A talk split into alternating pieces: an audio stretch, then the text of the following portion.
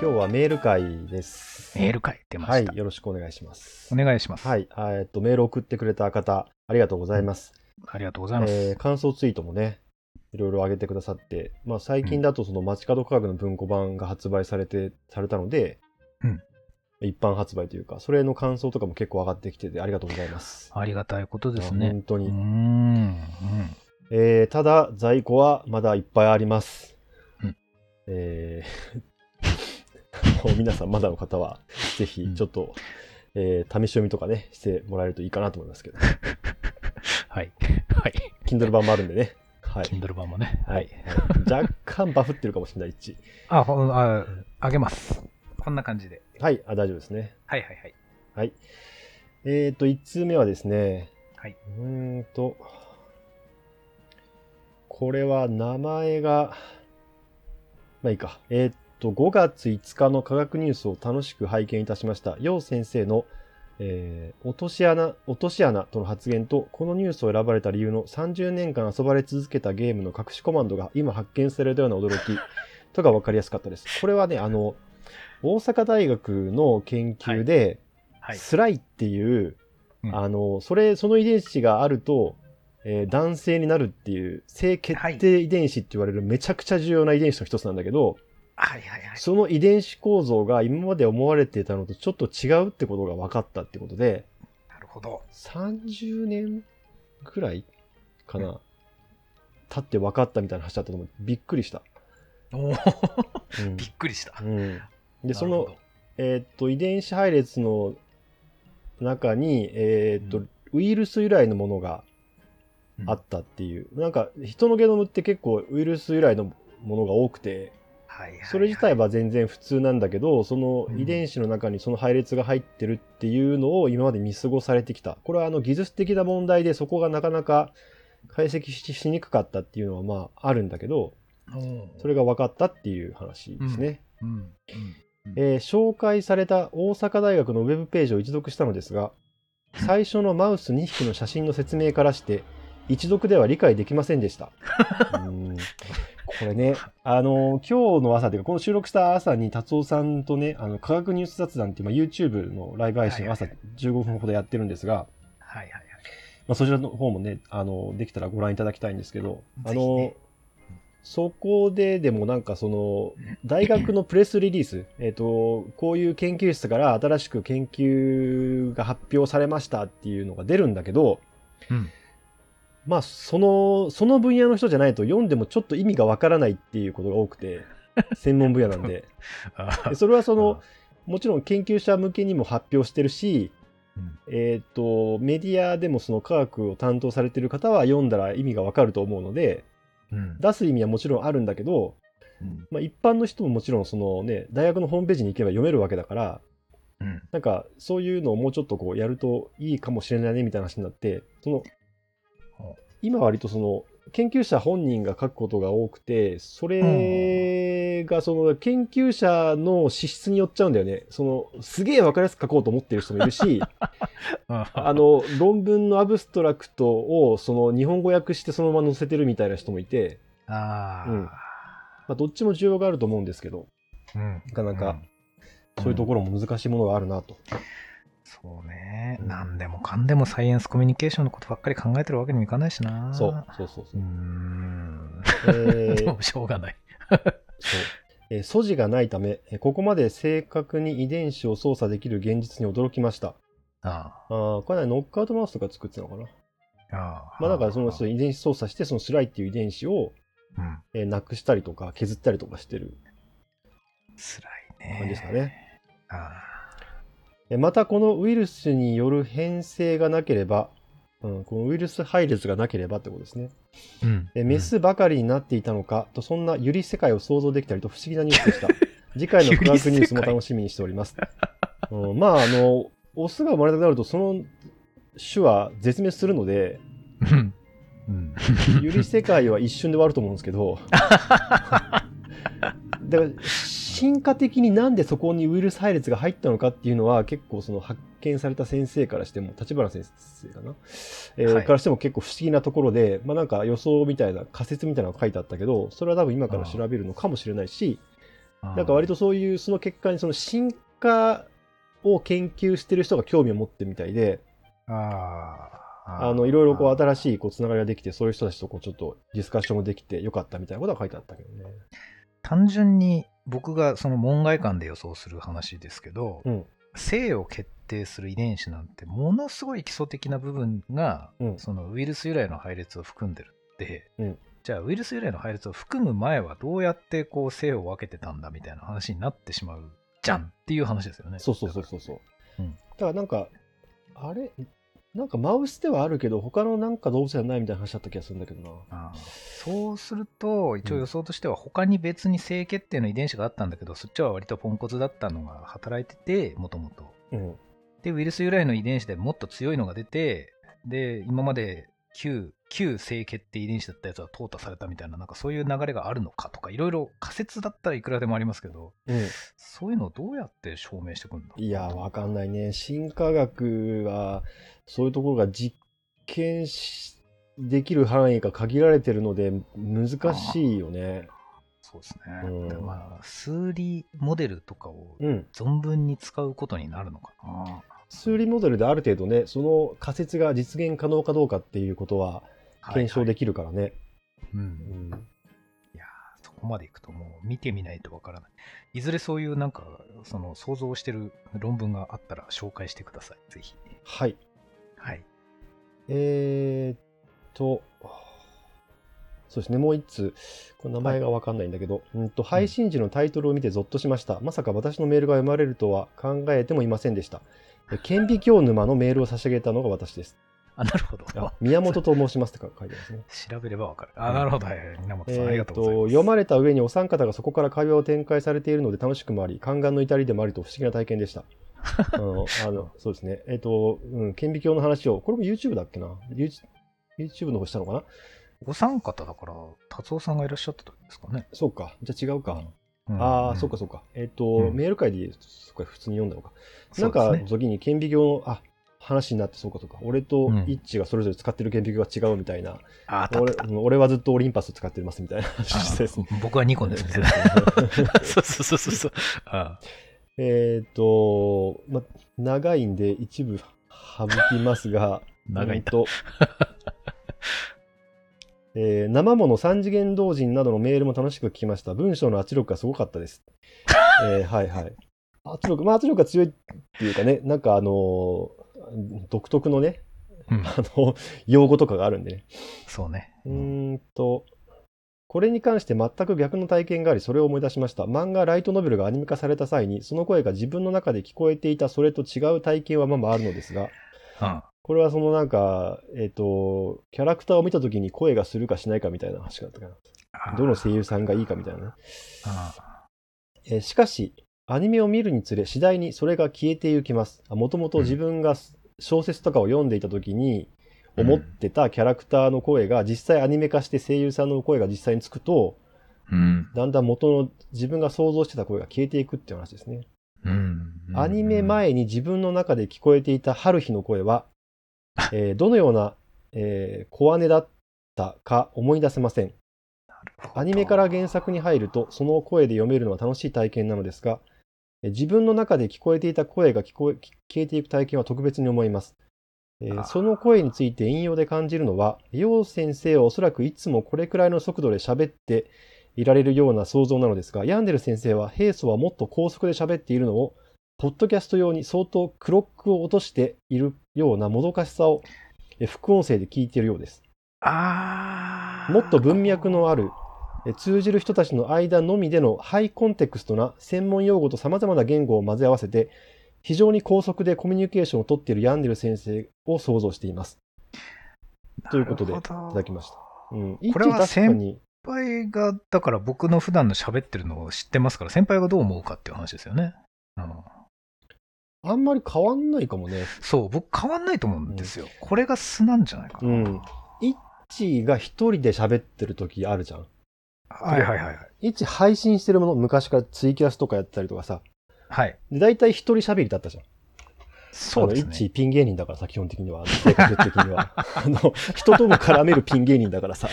あの、あああああのね、あ何も考えずにやると一人で配信する方向に行くんだと思うんだけど、あ行く行く行く行く。うん騙したら一人で配信する。まあ、今もね、ツイッターのスペースでね、本の紹介とか感想とかやってるけど、はいはい。あの時は確かに早いよね。あれは意図的に早くしてるんですけど。うんやっぱ一人の時は意図的に早くしてるんだ。してます。うんうん。それはなんで？なんでだろうな。うん。なんかですね、うん。人と会話してる時の僕が本来の僕なので、この番組の僕がほ多分本当のクロックスピードなんですけど、うん。一人語りの時は、うん相手から来る、えー何かを。自分の中で考える時間が必要ない分、どこまでも、どこまでも早くできるなって気づいちゃって楽しいから早くしてるみたいな。世の中で使えないスピードを使う楽しさで遊んでるだけみたいな。ああ、そっか。いつもより早い早い車に乗って楽しいみたいなこと？あ、そうそうそう、そうです。うん普通にそうです。うんだから僕、一人喋りの時のって、後で自分で聞くこともないんですけど、うん多分聞いたら内容はねえなって思うと思いますよ。いや、そのイッチーはさ、その言葉が出てくるスピードがやっぱ思考より速いなと思う時があるんだよね。あうん、普通、まあそういう人いるけど、そんなに多くないというか、で、ああの、フィラーとかも少ないじゃん。イッチー一人で喋ってる時特に。フィラーって何です？かあの、えーとかあーとかうーとかです。ああ、あの、まあ、まあってしょっちゅう言う人いますよね。まあね。うん、俺も言うけどね。あの、先輩そんな多くないけど、そう、うん。でもそれはやっぱり何人か、えっ、と、配信とかをしてる人を聞いて、うん。まあとか A が多すぎるのはやめようってだいぶ前に思ったんですよね。うんツイキャスの時かな。うん。訓練したんですよ、僕確か。訓練したのか。しました。うん A、まうんあ、あーを言わないみたいな頭の中で入れたんですよね。あの、TBS のアナウンサーの安住さんってはいはいるじゃん。い。一流。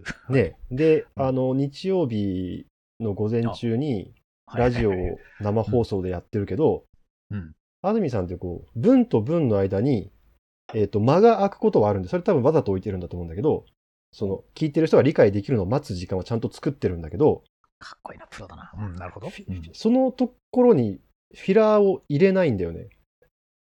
ちゃんと無音なんで、その間。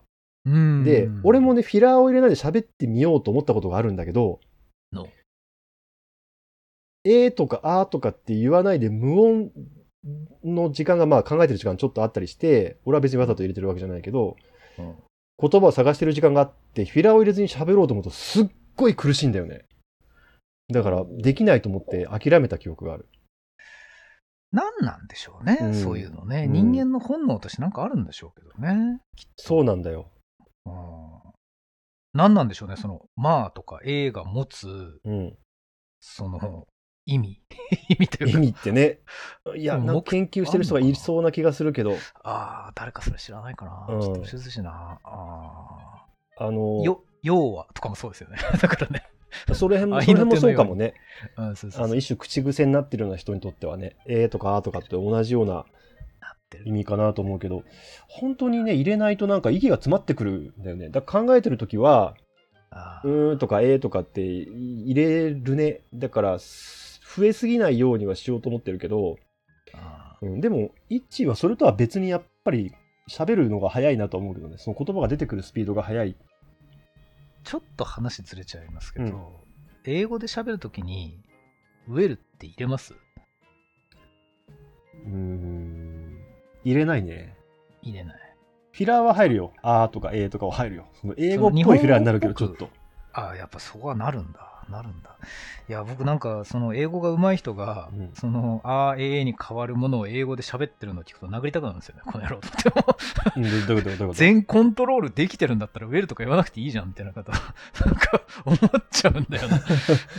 ウェルはフィラーなのか接続詞なのか、ああ、接続詞なのか。なんかフィラーみたいに使ってる人はいるよね。それって、その要はとか、まあとかって、まあももともとフィラーか。まあなんか、あの、口癖でね、要はって連発する人とかっていうのはまあフィラーなんだろうなと思うけど、あの、日本語ペラペラの、えっ、と、外国からいらっしゃったタレントさんとかが、えーとかあーとか言ってるの聞くと、本当にすげえなって思うはずだなって今思って、あの、具体例は知らないんですけど、思うだろうなっていうのと、逆に日本人が海外の人のその、いわゆるフィラーですか、それをやってたらイラッとするだろうなって今思ったんですよね。うん。コントロールすんのかいみたいな。英語のフィラーってなんだろう？あーとかあんとかかな。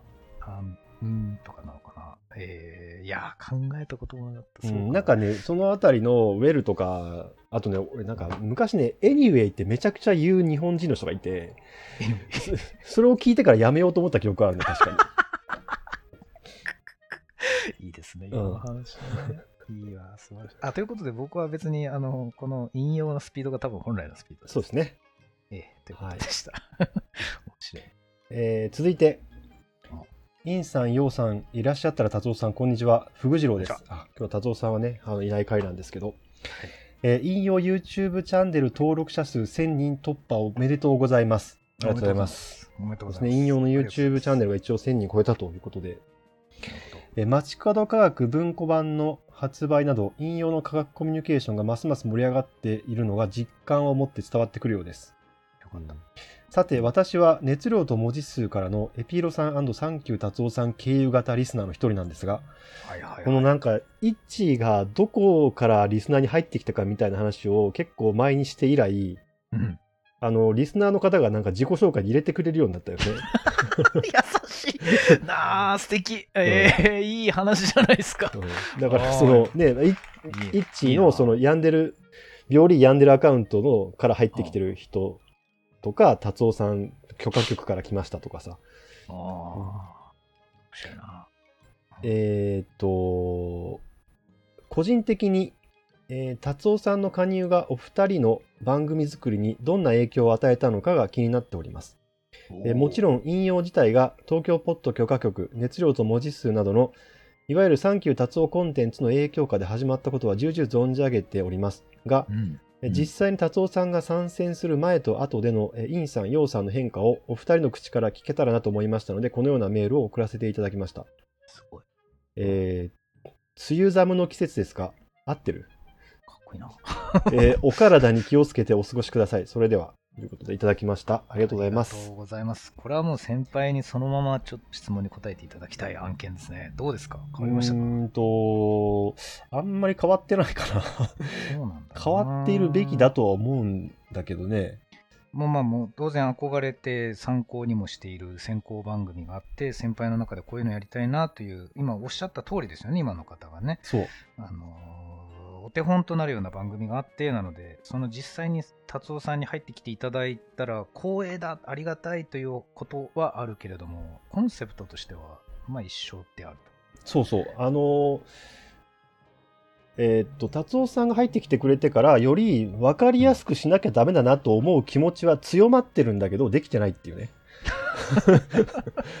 もうちょっとこう、なんつうか、まあ、ポップと言ったらいいか分かんないけど、なんかこうね、伝わるようにしない、しようとは思ってるけど、まあ、難しいね。乖離してんだよな、何かが。うん。僕はですよ、うんあのー失礼ながらっていう話にならないのかもしれないな。いや、いいことなんですけど、達夫さんと時々お話をさせていただくようになってから、うん国語、文体、うん。えー芸能を、うんみたいな方面にうん思いを馳せる回数が増えてます、やっぱり。うーん、なるほど。増えてますね。で、文学の読み方も変わったし、ものすごいわかりやすく言うと小説を読む回数が増えてます。ああ、そっか。はい。あななんでだろう？やっぱその世界の面白さを外から入れていただいたことで、そこの僕のアンテナが開いたんでしょうね、きっと。普通に開いたんだと思いますよ。だから。達夫さんはその個別具体的に面白さを語ることもできるし、その俯瞰的に面白さを語ることもできると思うんだよね。確かに。だからどっちかっていうと俺らさ、俯瞰から入るタイプじゃん。そのはい全体像が見えて、その中でこの作品はこういう立ち位置でこういう面白さがあるっていう説明をされた方が、おおっていう思う。俺は思うんだよね。言う、わかる。うんそれすごいわかる。うんわかります。えそういう文学についてもさ、多分達夫さんはその、えー文学はその小説はストーリーじゃないっていうさ、結構確固たるさ、文学感を持ってるじゃん。わかる。小説感っていうと言ったらいいのかわかんないけど面。白いな、影響受けたな。ねもう即座に受けた。即座に受けた。でそのそれに賛同するっていうのもあるけどそのそもそもその小説を読むときにそのロマン主義的にそのストーリーに起伏が飛んでるっていうタイプのもあるしそうじゃなくて、はいこうもうちょっと自然主義的に、はいえー日常をリアルに切り取ってストーリーじゃなくてその描写とかで見せていくんだっていう文章自体の面白さを表現のその可能性を見ていくんだみたいないう考え方を知るだけでもああそういう風な面白さがあるのかって思うじゃんその読む時のさ醍醐味として思う。あれはね、教養ですよ。本当に、教養。ねそうかもしれない。教養ですよね。あのあそれともう一個の俺達夫さんと実際にこうなんか話す機会があるわけですその収録内でね、はいはい。ええ、ええ。その時のなんていうかえっ、と達夫さんはすごいそのなんていうのかな。まあ平常通りというか、うん。肩の力を抜いて、うん。いつも通り普通に喋ってると思うんだけど、うん。意外に一緒に収録収録するとやっぱり圧あるんだなっていうのを思ったんだよね。そのなんていうのかな別にこうなんか高圧的とかっていう圧じゃなくてうん。そのうんやっぱり達夫さんも言ったけど語尾を飲まないとかそういう基本的な話術のがあるわけじゃん。でちゃんと自分の言いたいことをこう言い切るみたいなさうんうん。だからなんていうかその素人がゴニョゴニョ喋ってる感っていうのがさもちろん、んないからあなんかね一緒に喋ってるとねそういう意味でのねこう言葉がここっちに向かってくるっていう圧力があるんだよね。わかったわかった。うんああ、わかったわかったわかった。えっ、と、それは僕もついこの間思いました。あの、引用を自分で聞いてて、うん俺、喋りながら笑ってる回数多いなって思って反省したりしてるんですよ。今までその視点すらなかったんですけど、ああそうなんだ笑ってる回数が多い。うん、笑いながら喋ってるみたいな。ああそっかそっかそっか。うんうんうんそういうことってやっぱりプロのうん。和芸を持った人ってのはやらないじゃないですか。そこ聞き取りにくくなったりとかするしね。なるなるなるなる、うんなるんですよ。うんあとは笑うのがちょっと早くて、うん。まだ話題の核心に行ってないけど僕はもうおかしくなっちゃってるっていうのを、うん。み自分で聞いて、あ、うん。これは確かにプロはやってねえし、もったいないんだ、知らんかった、みたいなことを気づくようにはなってきてますね。ねえ。達夫さんってそのさえっとそのえーいわゆるなんかこうなんていうかな10秒で心をつかむ強いパワーフレーズみたいなの使わないんだけど、うんだけど言葉が強いんだよね。そのなんかさそういう意味での圧力があってそれを受けてなんかあこういう少しでもこういう風に喋んないとダメなんだなっていうのは思ったけどねだからね俺、まあ、だんだんちょっと慣れてきてるところはあるんだけど達夫さんと収録写真の最初の頃ね、いつもよりちょっと声が大きいんだよね。ななんか、あの、なんつうのかな、あの、なんなんかね、無意なんかこう、声を出さないと、一言も喋れなくなる感覚がしたんだよ、最初。面白いな。うん。それはあった。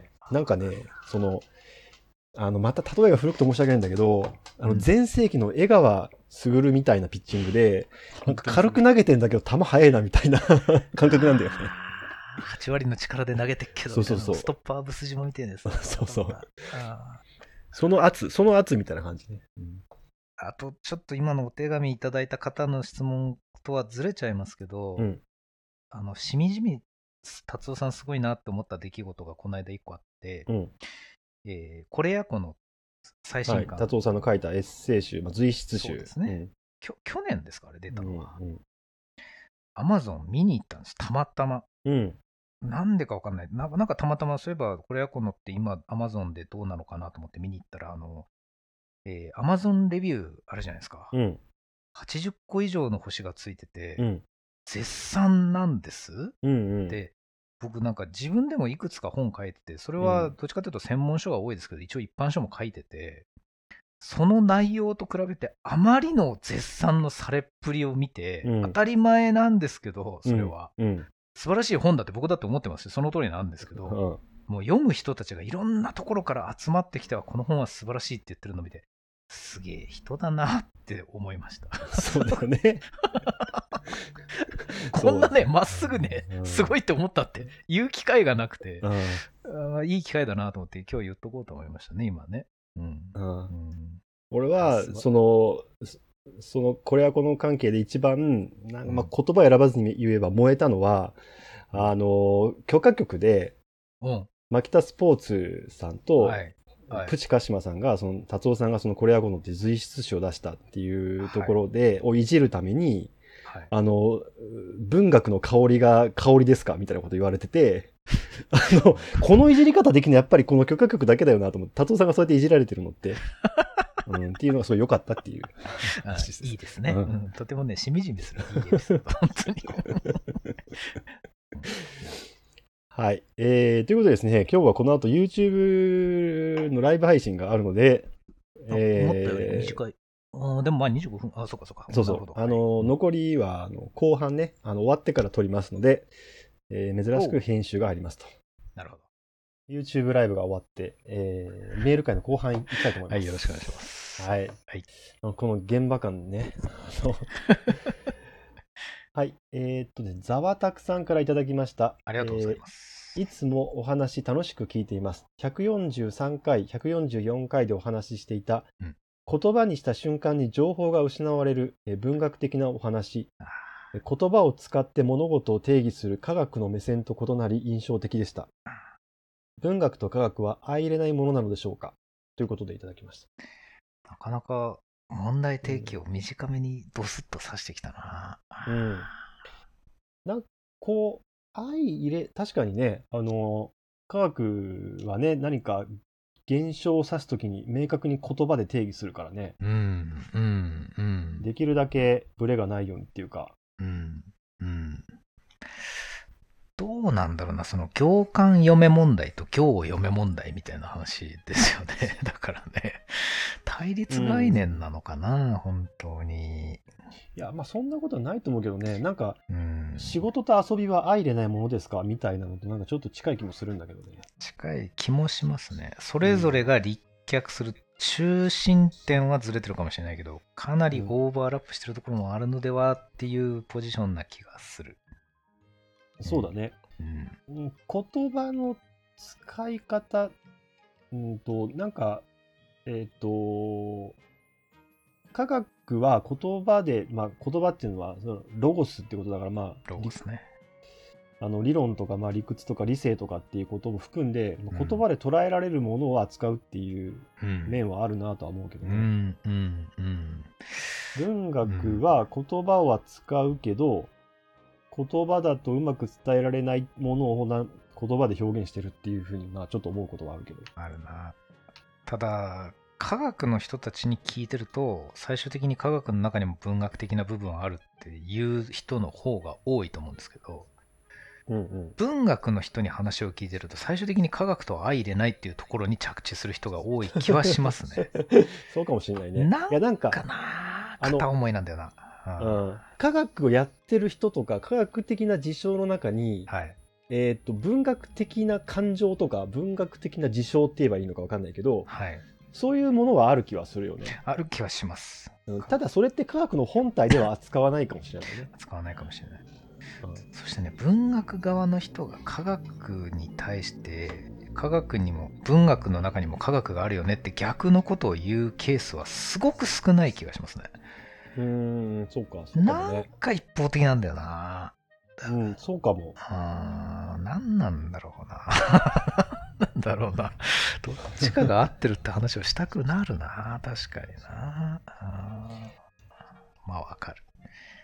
どうなんだろうね。相反す、相入れないものなのかな。相反するか、まあ、わかんない相入れないって書いてある。文学と科学は相入れないものなのでしょうか。片思いの相入れなさがあるのかもしれないですね。そうかもしれない。あーちょっと少女漫画的な部分があるのかもしれないな。悲劇が予想される。はい。えー、あ、SF 作家ってどう思ってんだろうね。あー長いため息をつきましたよ、今。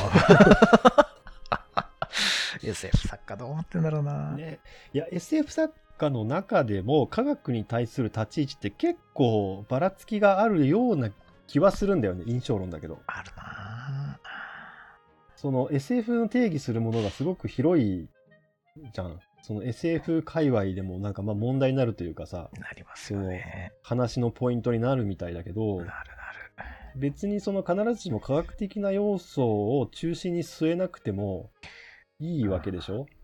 で、そういう作品を書いてる人にとって、まあ科学ってどういうふうに見えてんのかなっていうのはちょっと興味があるところだけどね。確かにな。個人、どうぞ、個人的に。うん。個人的には、その sense of wonder ってまあ SF でよく言うけど、 sense of wonder。 sense of science がある SF が好きだってまあ思ってるので、わかる。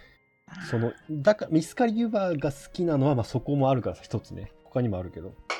そういう人の人数が少ないんだろうな。うん。今僕が喋ろうとしてたことなんですけど、うん。その、この収録の直前にやってた YouTube ライブと僕の中ではつながってるので、これ聞いてる人からするとだいぶ昔の話題になっちゃうかもしれないんですが、あの、説明が過剰すぎる最近のエンターテインメントはクソだみたいなことを最近のおっさんはよく言うよね問題。うん。の中で、の中で、だから最近の若者向けのコンテンツ、映画とか漫画とかアニメとかは説明が過剰であるみたいなことを平気で言う人たちは古典的な SF の作品を一体どう思っとるのかって話ですよね。あのライブ配信してる時もね俺それちょっと思った。本当ですか？SF って最初からさ設定をわーって書いてるタイプのやつもあるじゃんある。でそういうのが、まあ、好きで集まってきて読んでる。節もあるじゃん SF ファンってある。設定食べたいみたいなさある。あの最近なんだっけ異常論文特集みたいなさ なんかその要は、えっと、論文みたいな形式で SF を書くっていう試みがあってなんか本が出てたんだけど雑誌かな熱いな。でまああのイスカリ・ユーバーさんが書いてたので、言うわか。うん、それってさなんていうの？キャラクターとかストーリーとかを書かずにうん。ある意味設定だけを論文帳で書けばいいってことだからこれ SF の醍醐味じゃね？みたいなさわかる。ことみたいなね？出発点というかその目的の一つにさ。いや、結局、結局、その、なんか、そぎ落としであったり、その、うん行間を読めとか、想像を膨らませろとか、何でもかんでも説明するな、みたいなことを言ってる人たちが最後に落ち着くところって、うんあの、すごくお金持ってる人たちがめちゃくちゃお金を落とす、なんか、勝ち組、セレブの文化としてはそういうのが好かれるよっていうところに落ち着くしかないと思うんですよね。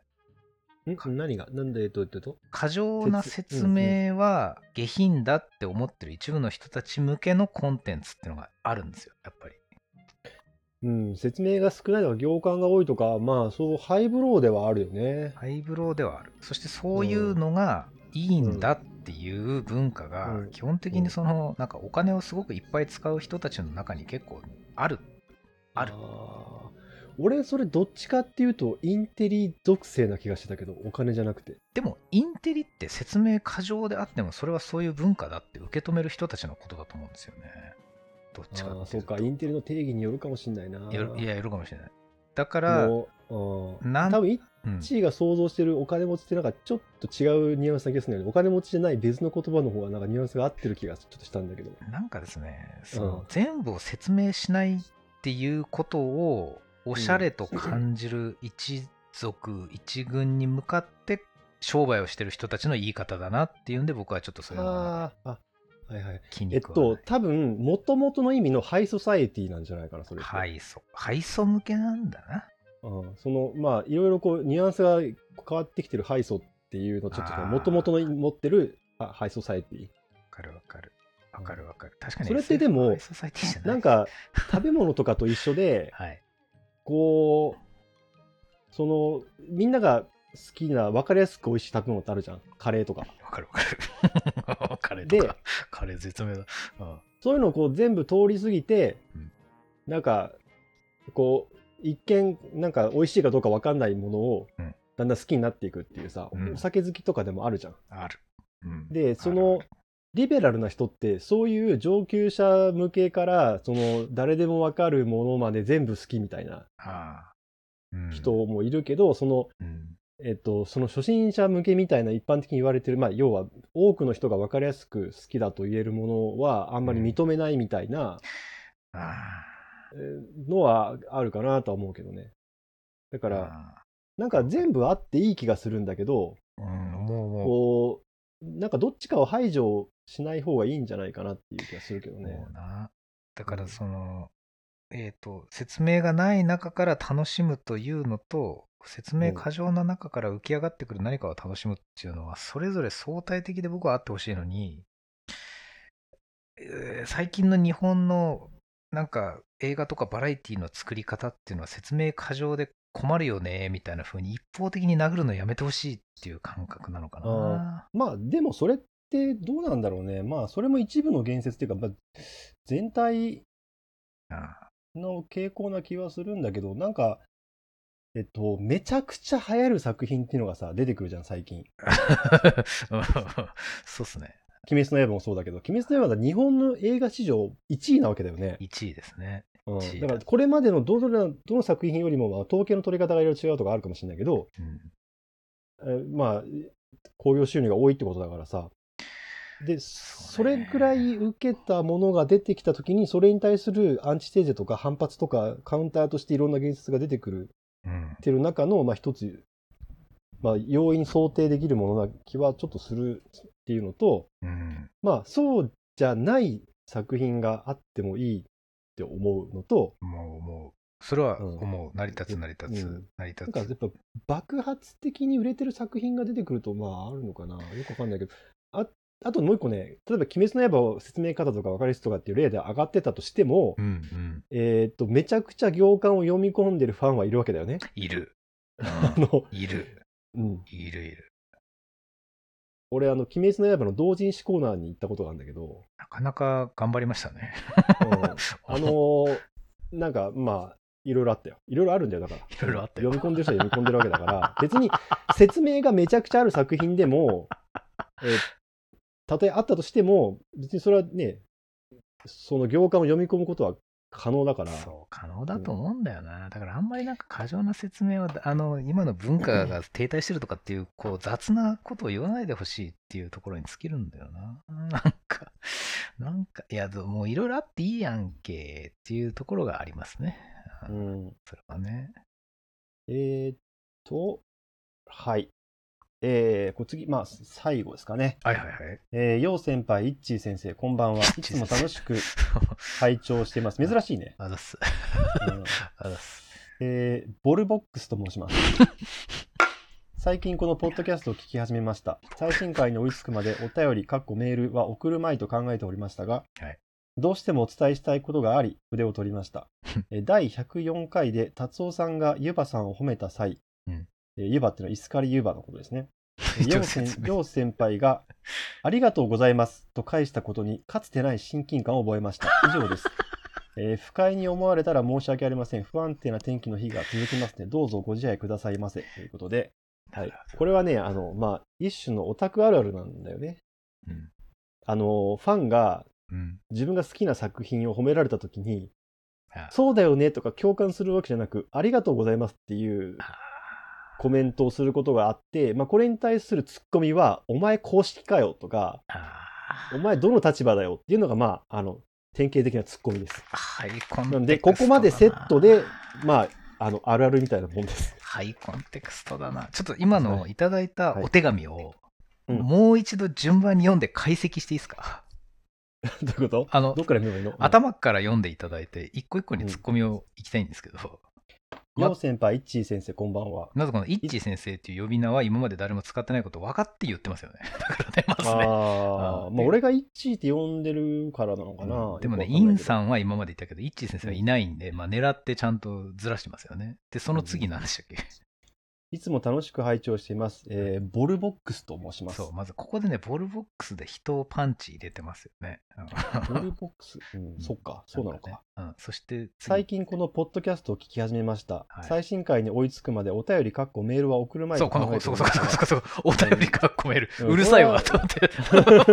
これはなんかね、この番組の中でなんか定番ネタになりつつあるけどそも、う、コンテキストなんだよな。どうしてもおえ伝えしたいことがあり筆を取りました。これこれこれ、筆を取りましたもんね。うんちょっと若干のこう、なんか合わせてきてる感があるというか、こうね、我々がね、筆っていうとなんでこの筆この人は分解されてるんだろうよくわかんないけど。あの、コンテキストを叩き込みすぎなんですよ。一つのメールにだから。ああ、一致そういうのうるさいもんね。どこまでコンテクスト入れるか入れないかとかね。あのね、ネタツイートに命かけてたからね。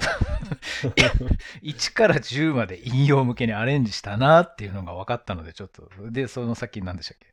第104回で達夫さんがゆばさんを褒めた際、はい陽先輩がありがとうございますと返したことに、かつてない親近感を覚えました。ここ。ここ、ここで、ここで、達夫さんがで、サンキュー達夫さんって書いてない。ゆばさんまでいつかりゆばさんって書いてないみたいな。あだから完全にうちら向きにやって、親近感を覚えました。以上ですのスパーンまで含めて、あのね、アレンジが高度すぎる。あーそうか。そなるほどなるほど。ななんかあれだね、あの、ナチュラルメイクほど時間がかかるみたいな。あの一見化粧してない風に見えるやつの方が実は手間かかってんだぞみたいなのと一緒かな。う。いや、もう言いたいことはとってもよかった。もうその一言でいいや。もうそういうことでした。はい、えはい、はい、そうです。はい、ボルボックスさんありがとうございます。ありがとうございますあの、うん。親近感、そうですね。はいそうなんです。そんなハイコンテクストにしなくていい。でもね、なんかね、達夫さんにあのありがとうございますって言ってる時に、おこうメタ的な視線で、あ、これってあるあるネタだなと思うんだけど、そのありがとうございますって言いたい気持ちは自然に湧き起こってるんだよね。だからネタとして言ってないんだよ。これはネタ、ネタな、言言ってるセリフじゃネタだなっていうのはわかるんだけど、いいなうんちょ、ちょっとプチネタなんですけど、これ収録してるのが2021年の6月11日ですが、うんえーこの2週間ぐらいで爆裂にフォロワーを増やしてるツイッターアカウントっていうのがあってですね、ほメガネをかけた女子中学生ボットっていうのが、う。えー、知らない。そうなんだ。ものすごい勢いでフォロワー増やしてるんですけど、しぬこさんと同じぐらい？えっ、とですね、しのこさんほどではないです。そうか、あれを、ごめんごめん。例えに出すのが例が悪かったね。メガネをかけた女子中学生ボットはですね、うん。いわゆる、その、学校にいるくらいの世代の、えーオタク女子のうんうん。中高生ぐらいってこと？言動を、うんものすごい解像度で出してくるボットなんですけど、うん。えーこの収録時点では熱いですが、やりすぎてこれが放送される頃にはもうアンチになってるかもしれないので、怖いんですけど、うん全部のツイートがものすごいハマります。見る人が見れば。もう、もうね、これが放送された頃にはもしかしたらもうみんな飽きてるかもしれない。それくらいすごいんですよ。もうちょっと、あの、先輩はこれ終わったら、メガネをかけた女子中学生ボットのツイートを遡ってみてください。あのですね、メガネをかけてる女子中学生ボタン、あ、そうか、女子中学生ね。そうかそそう。あのですね、それはツイートの連度が高すぎるので、ちょっとですね、今はすごいですよ。これを超えるボットは今のところない。ボットっていうか、もう中の人思いっきり動いてる感があるけど、うんうん一応ボットなので、えーすごいです、これは。ぜひ、ハイコンテクストと言ってすぐ思い出すアカウントですね。ああ、結構ゴリゴリだな。そうか、そうか。なんか声優さん、CV、なんとか桜井貴弘みたいなか書いてある。かっこ CV 桜井貴弘。よくあるよね。追っかけてみてください。よくある、よくある、よくある。追っかけてみてください。怖いから。これ聞いた人はぜひ探してみてください。あのですね、もう流行ってないかもしれない。あもうね、もう消えてる可能性あるな。いや、交互期待と。はい、そんな感じでした。はい。うんなるほど。はい。ということで、メールは以上でございます。おえー改めてメールいただいてありがとうございます。いつもありがとうございます。はい。今後ともお待ちしておりますので。はい。はい。えーっと、ヤンデル先生はどうでしたか？なんか一、回ライブ配信を挟んでますけど。この本日の収録は最後にまとめを入れるようにするんですか？